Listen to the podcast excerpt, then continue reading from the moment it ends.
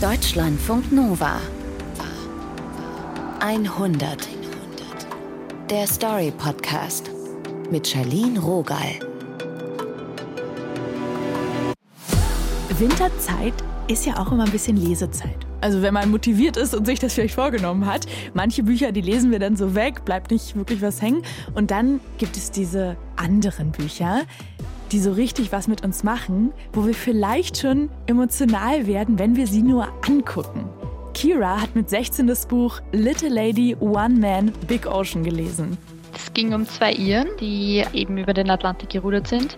Und von Satz 1 an eigentlich was Abenteuer pur. Es ist einfach, dass ich gefangen war in diesem konventionellen Leben unter Anführungsstrichen, dass man jeden Tag zur Schule geht und dort dieselben Leute sieht und dass das ein bisschen so ein Ausweg war. Vielleicht auch zu dem Zeitpunkt einfach nur ein Träumen. Ich habe das Buch gelesen und mir gedacht, ah ja, ich meine, cool wäre es, aber ich bin ja keine Abenteurerin. Ich kann das ja gar nicht. Über den Atlantik Rudern, das klingt gefährlich, das klingt mhm. aber auch sehr aufregend. Taina Grünzig, du kennst Kira. Das macht sie jetzt nicht wirklich mit 16. Nee, mit 16 macht sie das nicht. Uff. Aber sie sucht eben gerade so ein bisschen ihren Platz auf der Welt und auch eine körperliche Herausforderung. Und das findet sie erstmal im Rugby. Und da gibt es ja auch krass Action, super körperlicher mhm. Sport, tackeln, die Gegnerin umschmeißen. Voll. Und so wie man sich da körperlich reinhängt, genauso fühlt Kira das auch. Sie hat immer Dienstags und Donnerstags Training mit ihrem Verein in Wien und am Wochenende ist ein Spiel. Und mit Anfang 20, da fängt sie dann auch oft an, Rugby in Schulen zu unterrichten, wird dann irgendwann Kapitän in ihrer Mannschaft, mhm. übernimmt Orga-Aufgaben, die Mitgliederbeiträge einsammeln, die Abrechnungen machen, eine Fahrt zum Turnier organisieren, Bälle aufpumpen, Shirts waschen und, und, und. Und dann fängt sie sogar an, in der österreichischen Nationalmannschaft zu spielen. Also irgendwann wird Rugby so richtig zu einer 40-Stunden-Woche. Okay, krass. Steile Karriere, das ist beeindruckend und auch anstrengend. Voll anstrengend. Und mit 24 denkt Kira dann auf einmal auch gar nicht mehr lange nach, sondern ist einfach nur voll abgefuckt und denkt sich so, es ist alles zu viel. Und deshalb hört sie nach dem letzten Spiel ihrer Mannschaft bei der EM 2017 einfach auf. Sagt, ciao Rugby, das war's für mich. Ich war definitiv am Hadern mit mir selber, weil ich einfach zu der Zeit mein Selbstbewusstsein an sportlichen Erfolgen aufgebaut habe und diese sportlichen Erfolge waren dann plötzlich auch einfach mal weg. Ein Jahr nachdem Kira mit Rugby aufgehört hat, im Sommer 2018, ist sie übers Wochenende bei ihren Eltern. Die wohnen in einer kleinen Stadt so 20 Minuten von Wien entfernt. Zusammen sitzen sie gemütlich im ausgebauten Wintergarten und trinken Tee. Grün, quietschgrün, schaut aus ein bisschen wie ein Dschungel da drinnen. Ich sitze immer auf dem Sessel und meine Eltern auf der Couch. Meistens reden wir da auch gar nicht viel jeder macht halt irgendwas und ich weiß noch, dass ich in dieses Silence hinein, diese Ruhe hinein einfach ganz nervös gesagt habe, dass ich ihnen was erzählen muss. Und so emotional wie ich bin, gleich einmal angefangen habe zu weinen. Dann habe ich halt mehr oder weniger gesagt, dass ich über den Atlantik rudern werde. Ich habe nicht mal gesagt, ich möchte, sondern ich werde. Kiras Eltern tasten sich ran. Ich glaube, meine Eltern haben dann gesagt, so in die Richtung, bist du dir sicher? Die Finanzierung ist ein Thema gewesen. Über den Atlantik zu rudern kostet nämlich. Das Boot, das Equipment, die ganze Organisation drumherum. Kira findet eine Überfahrt für 150.000 Euro mein Vater, der ja auch sehr, sehr viel gekajakt ist, hat dann auch gesagt, wie er das halt gemacht hat, wo er jung war. Er hat halt mit einem schlechten Boot angefangen, hat das eine Zeit lang benutzt, das dann verkauft und sich ein besseres gekauft und hat so Erfahrungen bekommen und hat mir das dann auch ans Herz gelegt. Kiras Eltern haben sich in Dubai kennengelernt, sind mit Kira, als sie sechs Wochen alt war, durch verschiedene Länder Afrikas gereist und haben sie und ihre Schwester mit 18 ermutigt, alleine eine Brasilienreise zu machen. Sie sind nicht gegen die Atlantiküberfahrt und wahrscheinlich auch nicht mal sonderlich überrascht von der Idee. Aber sie fänden es eben gut, wenn Kira sich wenigstens gut darauf vorbereitet. Dann haben sie mir vorgeschlagen, ich soll doch von Ibiza nach Barcelona rudern, also ein kleineres Rennen machen, um wirklich herauszufinden, ob das das ist, was ich machen will. Worauf ich sehr schnippisch reagiert habe, weil meistens, wenn ich da diese Idee und diesen Gedanken habe, dann will ich gar nichts Negatives drüber hören, dann will ich nur Unterstützung haben. Das hat mhm. sich äh, genau nach dem angefühlt, was irgendwie so dieser Ausweg war, aus so vielem, was mir einfach in dem Moment nicht gepasst hat. Das war ein bisschen so wie ein Feuerwerk im Hirn.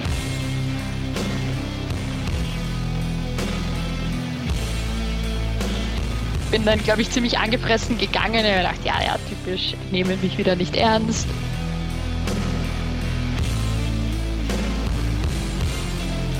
Cabin crew. Ein paar Monate später fliegt Kira nach La Gomera, wo ein Atlantikruderrennen startet. Das war auch das erste Mal, dass ich ein bisschen so in einem Umfeld war, wo dieser Traum nicht absurd war. Ich habe dann einen USI-Kurs begonnen. Einen Ruderkurs an der Uni. Und sie meldet sich doch erstmal für das Ruderrennen von Ibiza nach Barcelona an.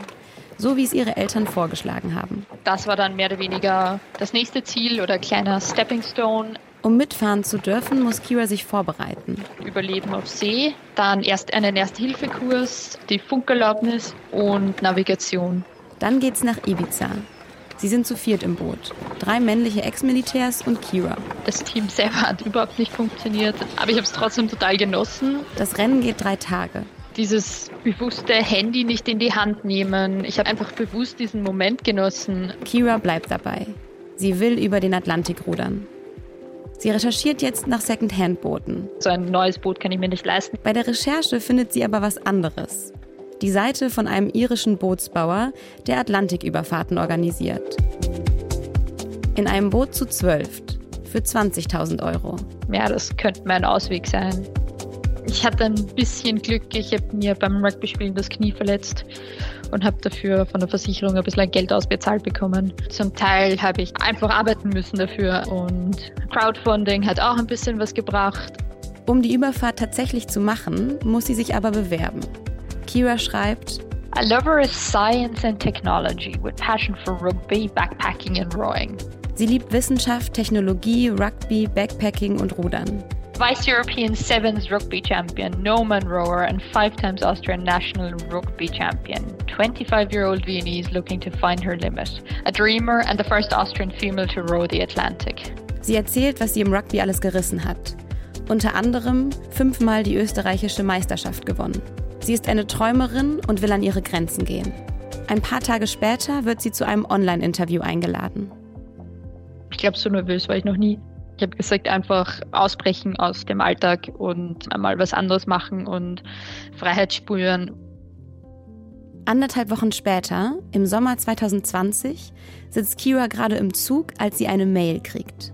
Von Charlie, der Typ, der sie interviewt hat. Und dann ist da drinnen so klassisch absagenmäßig gestanden, danke für dein Interesse, habe die E-Mail geschlossen und war total enttäuscht. Und im zweiten Absatz ist dann eh fett gedruckt gestanden und wir freuen dich als Teil unseres Teams zu begrüßen. Ich habe dann vor lauter Überraschung und Freude ähm, laut im Zug halt aufgeschrien, also so ein Freundenschrei halt ähm, losgelassen, woraufhin die Dame, die so schräg gegenüber von mir in diesem Viererabteil gesessen ist, hat mich ein bisschen äh, komisch angeschaut.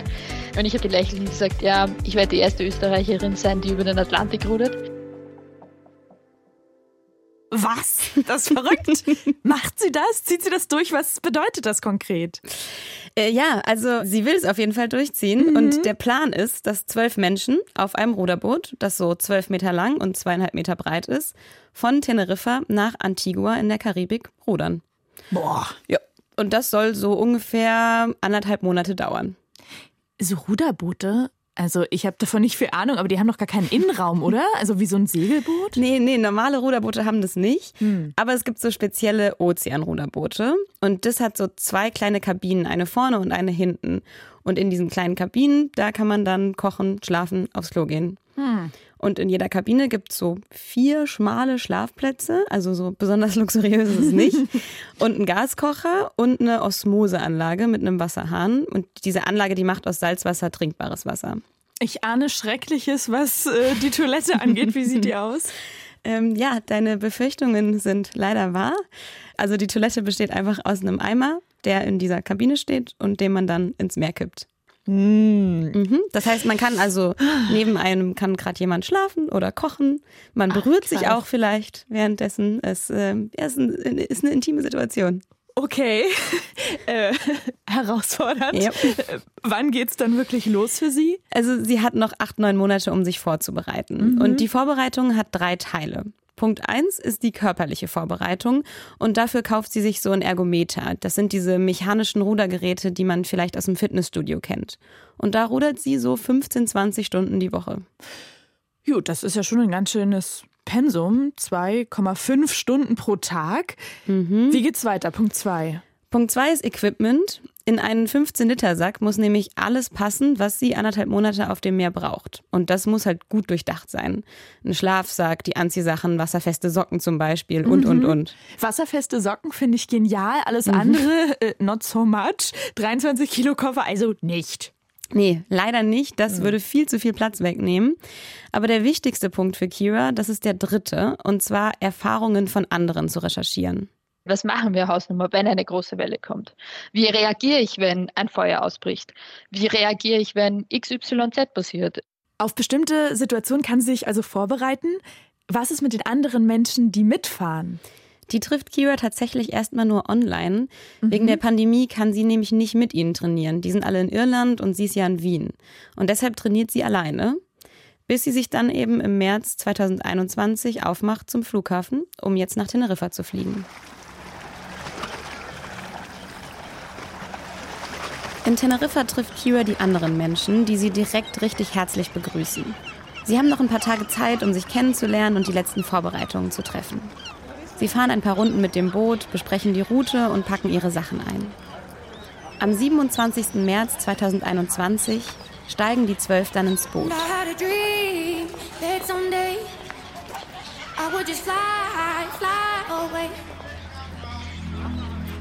Und ich habe mich dann noch ein letztes Mal umgedreht und habe Teneriffa angeschaut oder halt diesen Hafen angeschaut. Habe ich wirklich darüber nachgedacht, was ich jetzt hier eigentlich mache?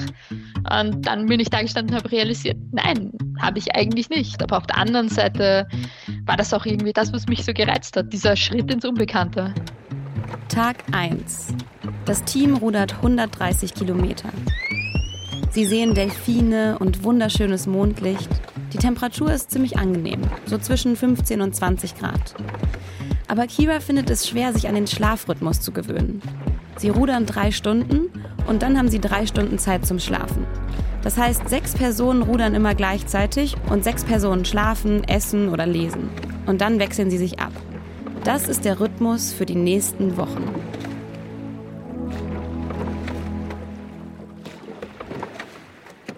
Tag 3. Es ist nachts, stockdunkel. Kira kann sich kaum orientieren und der Wind weht super stark.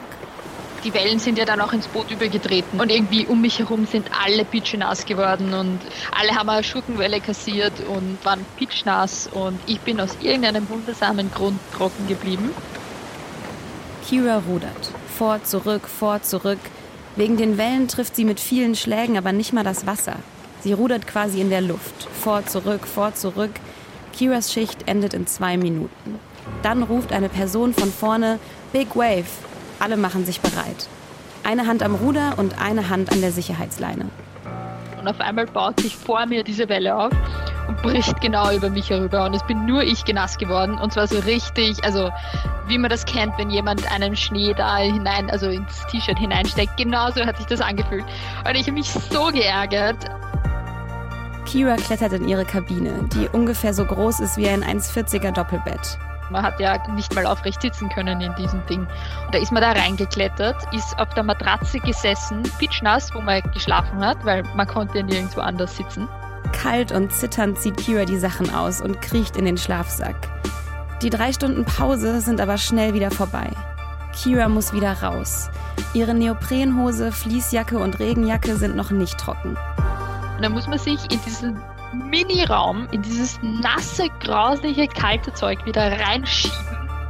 Körperlich war ich extrem müde, hatte einen extremen Muskelkater, weil der Körper sich noch nicht ganz dran gewöhnt hatte, einfach zwölf Stunden am Tag sich zu bewegen und Sport zu machen. Es ist immer noch stockdunkel. Kira setzt sich auf ihren Ruderplatz. Der Körper kann nicht aufhören zu rudern, weil das muss man ja machen. Also man muss rudern, aber geistig schaltet man dann halt ab. Plötzlich sieht Kira neben sich einen Rolls-Royce vorfahren. Ein Fahrer so richtig in der vollen Montur, also mit Mütze und im Anzug ausgestiegen ist. Er fragt Kira, ob sie nicht einsteigen will. Worauf ich ihn anscheinend Ja gesagt habe und habe mich dann Richtung Rolls-Royce gelehnt. Und nur durch dieses Gefühl vom Kippen bin ich dann wieder wach geworden. Da bin ich jetzt kurz nicht mitgekommen. Also sie mhm. halluziniert? Mhm. Ja. Kommt es denn öfter vor? Ja, also sie ist nicht die Einzige, der das auf dem Boot passiert. Mal streichelt jemand die eigene Katze oder läuft durch den heimischen Supermarkt. Gott sei Dank sind alle immer mit einem Gurt am Boot festgekettet. Unglaublich. Unglaublich, mhm. dass man dann so verrückte Dinge äh, ja. glaubt zu sehen. Ich finde es auch richtig scary irgendwie. Was macht man denn, wenn man merkt, okay, Wind ist zu doll, die Wellen sind zu stark, kommt man dann mhm. überhaupt voran oder nee. treibt man dann so rum? Keine nee, Ahnung. tatsächlich nicht. Also man kommt dann nicht voran und mhm. deshalb entscheiden sie an Tag 5 auch den Treibanker auszuwerfen. Weil durch die Strömung fallen sie eben zurück, das können sie nicht ändern, da sind sie einfach der Natur ausgeliefert. Aber dieser Treibanker, der hält dieses Zurückfallen ein bisschen auf. Oh nee, das zu ertragen, ja. nicht rudern zu ja. können und dann mhm. auch noch ein bisschen zurückzufallen. Mega frustrierend. Mhm. Was ist, wenn das Boot kentert? Das kann es nicht. Also es ist so konstruiert, dass es sich immer wieder zurückdrehen würde, wenn es umkippen ah, würde. Okay. Aber nach dieser Sturmnacht hat Kira tatsächlich ein bisschen Ruhe gefunden, mhm. weil sie vertraut jetzt auf das Boot und auf das Team. Und Gott sei Dank kommt die Sonne auch einen Tag später wieder. Und dann können sie erstmal die Klamotten trocknen und weiterrudern. Okay, also Blick nach vorne, das läuft schon mal. Wie sieht's denn aus mit Essen, wie machen Sie das? Gaskocher und Wasser haben Sie. Was mhm. gibt's da? Ja, mit Gaskocher und Wasser kann man gefriergetrocknetes Essen warm machen. Das Lecky. ist so ein bisschen ja, wie so eine bessere Tütensuppe. Also so eine Mahlzeit, mhm. der das Wasser entzogen wurde und die man dann eben mit dem heißen Wasser wieder aufkochen kann. Die Konsistenz ist halt gewöhnungsbedürftig, weil die harten Dinge genauso viel Wasser ansaugen wie die weichen Dinge und im Endeffekt ist es alles sehr breiig, aber schmeckt ganz gut. Also mein absolutes Lieblingsgericht war Beef Stroganoff. Wir hatten aber auch Risottos, wir hatten Curries, wir hatten Fish Soups, wir hatten auch Pudding, wir hatten Porridge in der Früh und mein absolutes Hassgericht war die Eierspeis. Ja, so richtig schön Omelette mit Wasser aufgegossen. Mhm, so Pulverei. Perfekt. Aber wenigstens gibt es noch Snacks. Es gibt Rosinen und Gummibärchen, Schokolade, Erdnüsse, Proteinshakes und Riegel. Damit kann man sich ein bisschen über Wasser halten. Kulinarisch ist also die Situation abgesteckt. Du hast ja gesagt, diese Ruderschichten, sechs Leute, drei Stunden. Wie stellt man das an? ja, also man rudert natürlich, aber gleichzeitig kann man ja auch andere Sachen machen, zum Beispiel mhm. was hören. Und es gibt dann auch Schichten, in denen sind alle total still und hören eben Podcasts oder Hörbücher. Aber in anderen Schichten, da reden sie ganz viel miteinander, lachen und singen und hören Musik. Mhm. Und an Tag 10 zum Beispiel gibt es einen besonderen Anlass zu singen.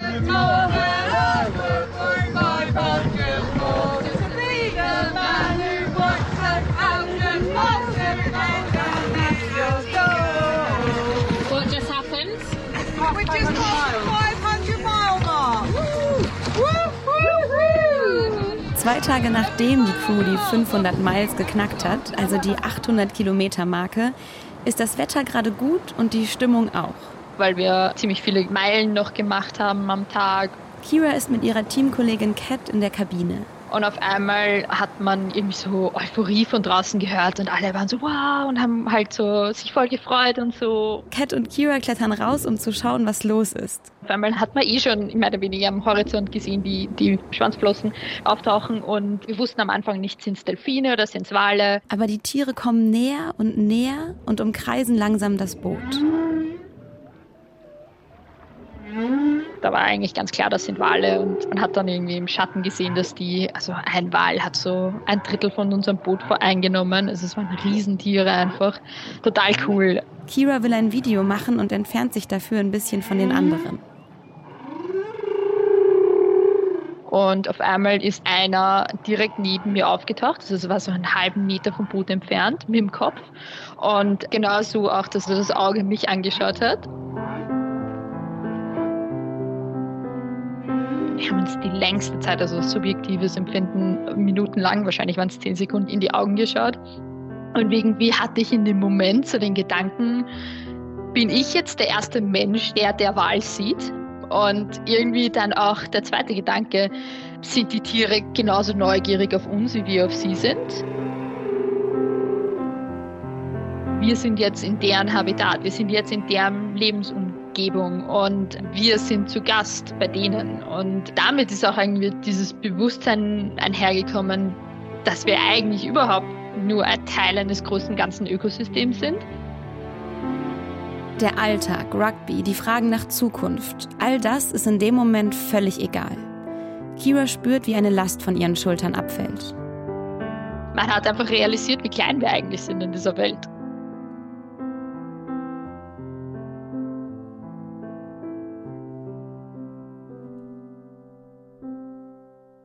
Tag 19. Mitten am Atlantik ist man näher an den Menschen im All als den Menschen an Land. Es sind inzwischen nicht mehr angenehme 20 Grad, sondern draußen 30 Grad und 35 Grad in der Kabine. Kira meldet sich freiwillig, das Boot zu putzen. Von unten, damit es wieder schneller gleitet. Ich habe dann so in meinem Kopf bis drei gezählt und bin ins Wasser gesprungen. Und der erste Moment war so eiskalt. Also so richtig so, der Atem ist der stecken geblieben. Das Wasser unter Kira ist drei Kilometer tief. Und dann habe ich mich umgeschaut und gedacht, wie steppert, das ist blau. Also so richtig ein Blau, was man einfach nicht beschreiben kann. Das war ziemlich ruhig, das Wasser, und das Sonnenlicht ist da in die Tiefe reingestochen. Man hat das Ende gar nicht gesehen. Also das war total cool. Und dann hat mich nochmal kurz Panik überkommen.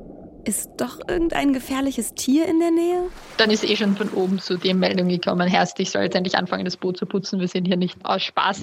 Tag 24. Es kommen wieder mehr Wind und mehr Wellen auf. Das erhöht die Geschwindigkeit. Die liegt maximal so bei 18,5 Kilometer pro Stunde. Tag 25. Die Hälfte ist geschafft.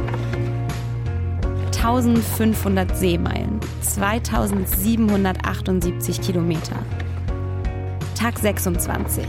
Kiras Leben auf dem Atlantik fühlt sich jetzt routinierter an, unaufgeregter.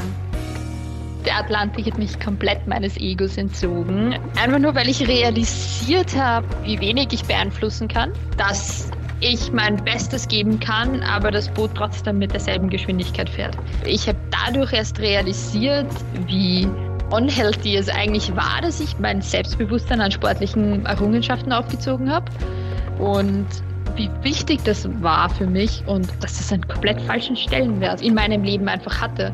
Tag 29. In einer besonders trägen und langatmigen Schicht fantasiert Kira mit den anderen über ein Traumessen.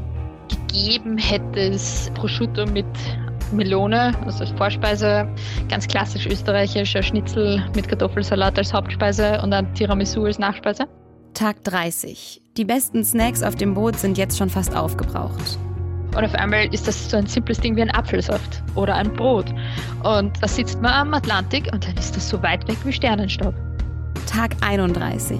Kiras Hintern fängt an weh zu tun. Taubheitsgefühle, Salzwasserausschlag, Blutergüsse. Es ist eine bewusste Entscheidung, da zu sitzen und zu sagen, es geht mir dreckig, aber ich akzeptiere das jetzt. Und ich glaube, diese bewusste Entscheidung hatten wir jeden Tag.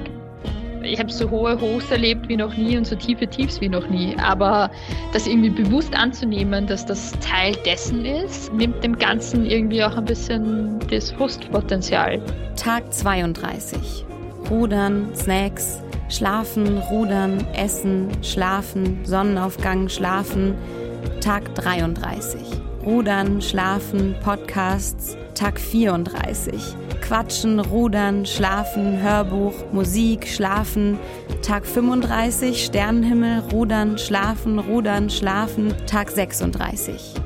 Jetzt ist wahrscheinlich die letzte Woche angebrochen, wenn alles wettertechnisch gut geht. Auf einmal scheint es Kira plötzlich, dass sich das Abenteuer dem Ende nähert. Die warme Dusche, ein Bett, das sich nicht andauernd bewegt und geiles Essen sind nicht mehr weit weg.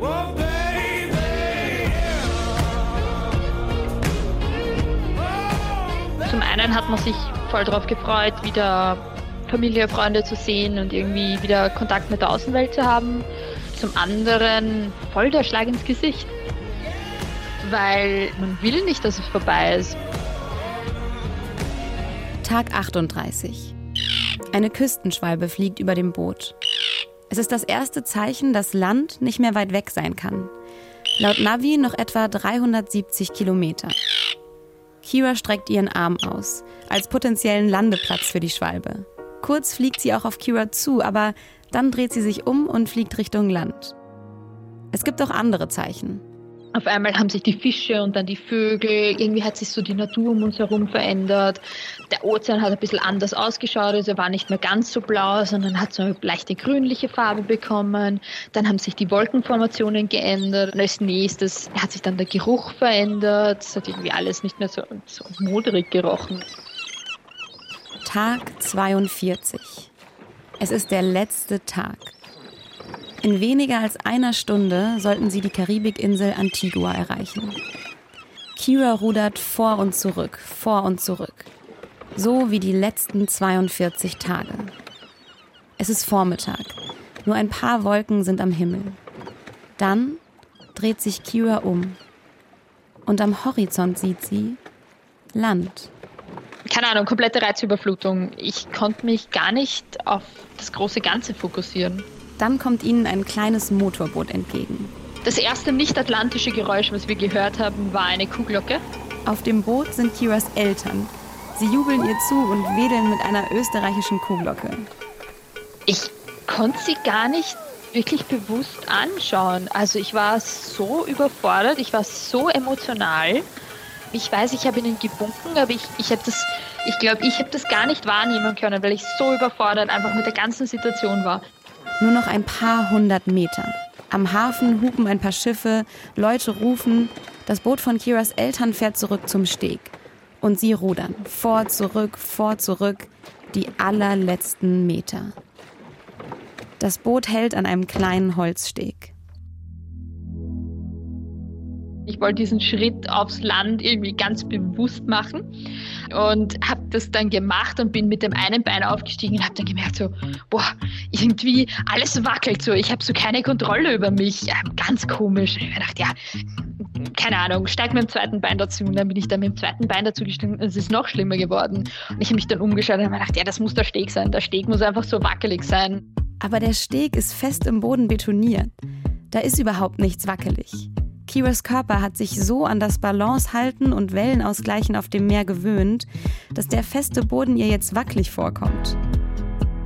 Meine ersten Schritte. Ich war so froh, dass die Nicola neben mir war und mich wirklich gestützt hat. Auf einmal hat mich dann meine Mom umarmt und ich bin dann da gestanden und ich war so einfach voll überfordert. Ich bin mir sicher, sie war genauso überfordert und ich glaube, wir waren einfach alle überfordert mit der Situation.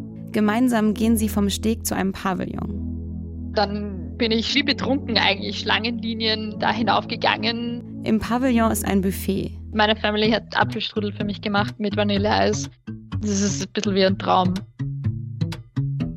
Die Person, die heute da steht, ist nicht dieselbe Person, ist meilenweit entfernt von der Person, die in Teneriffa da gestanden ist und gerade dabei war, auf dieses Boot zu steigen. Es sind zwei komplett andere Leute. Viele haben auch nach der Ankunft zu mir gesagt, dass ich zwar voll ausgelaugt und müde und abgemagert wirke, aber so richtig glücklich. Also so richtig einfach so ein Glitzern in den Augen hatte und so richtig einfach glücklich war.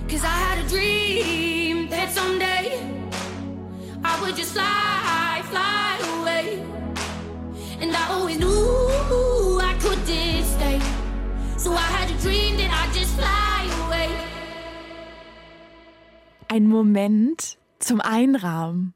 Perfekt irgendwie. Und oh, auch so ein mhm. Moment fürs ganze Leben, auf den man wahrscheinlich immer wieder zurückguckt. Mhm. Hält denn dieses tolle Glücksgefühl an?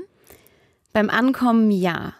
Aber zurück in Wien, da hat Kira auch so einen ziemlichen Post-Adventure-Blues. Wenn man über den Atlantik gerudert ist, gibt es wenig andere Hindernisse, die einem irgendwie stoppen können. Und vielleicht habe ich auch damit urgekämpft, weil auf einmal war dieses Riesending da und die kleinen Sachen, die man im Alltag erlebt hat, die hatten dann einfach nicht mehr diesen Stellenwert, weil man alles mit dem Atlantik verglichen hat. Und ich habe dann einfach realisiert, dass ich das einfach nicht kann, weil das werde ich nie wieder toppen. Aber das ist auch nicht das Ziel. Das Ziel ist es, das, was ich gelernt habe, zu nehmen und das anzuwenden und nicht das irgendwie zu toppen. Und ihr normales Leben geht ja auch weiter. Ja, das geht weiter. Sie beendet ihr Maschinenbaustudium, fängt einen Job an und die Kuhglocke von ihren Eltern, die steht mit den Unterschriften von allen Teammitgliedern in ihrem Wohnzimmer. Und auch neben ihrem Arbeitsplatz im Büro, da ist eine Erinnerung an den Atlantik, nämlich ein Foto vom Boot. Mhm.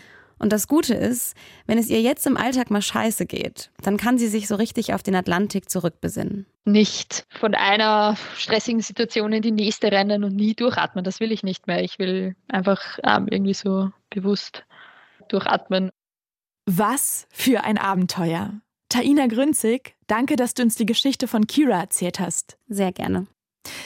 Das Team um diese 100 sind Nilofa Elhami, Julia Roche und Marion Leubner. Das war die erste Folge 100 in 2023. Und es warten noch einige Geschichten, die erzählt werden wollen. Vielleicht auch eure? Oder kennt ihr eine Person, die was erlebt hat, das euch bewegt, das euch gefesselt hat? Schreibt uns 100 at deutschlandfunknova.de. Mein Name ist Charlene Rogal. Seid gut zu euch. Wir freuen uns auf ein weiteres Jahr mit euch. Deutschlandfunk Nova 100. Der Story Podcast. Jeden zweiten Freitag neu auf deutschlandfunknova.de und überall, wo es Podcasts gibt. Deine Podcasts.